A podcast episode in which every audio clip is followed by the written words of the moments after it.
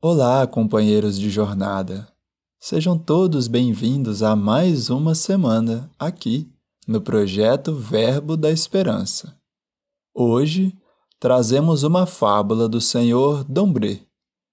Ela está presente na Revista Espírita de 1861 e se chama O Ouriço, o Coelho e a Pega.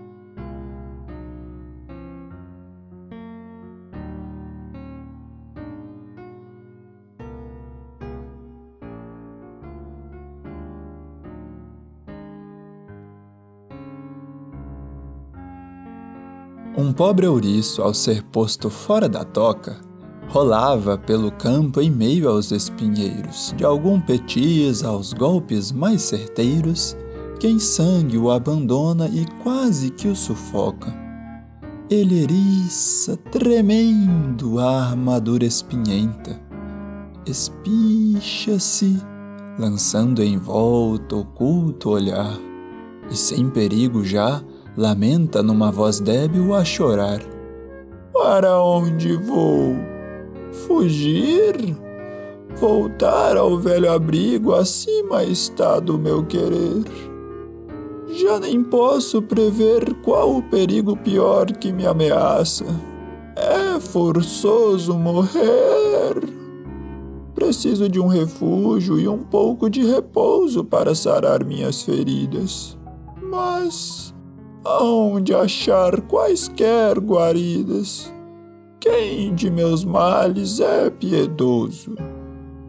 Num coelho que habitava entre lascas de rocha e para quem a caridade, não sendo um termo vão, sensível desabrocha e lhe diz: Meu amigo, aceitai a metade de meu modesto abrigo. Estou bem nesse asilo. Nele estareis seguros. É difícil, já vi, de achar o vosso rastro com maldade. Podeis aqui estar tranquilo. Atenção junto a mim sempre tereis ali. Ante essa oferta tão graciosa, o ouriço segue a passo lento, quando uma pega obsequiosa faz um sinal ao coelho.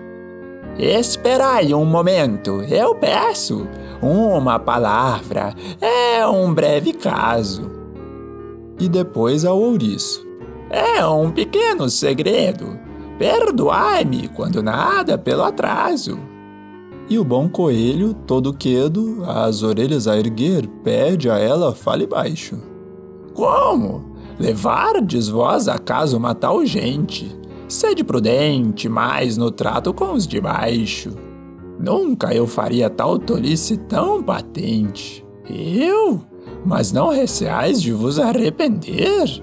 Uma vez com saúde e forças redobradas, quem sabe sejais vós o primeiro a sofrer com o seu mau coração e as farpas aceradas. E a que meios então tereis a recorrer? O coelho respondeu Nenhuma inquietação não nos deve afastar de impulsos benfeitores. Vale bem mais expor-se a uma ingratidão do que faltar aos sofredores.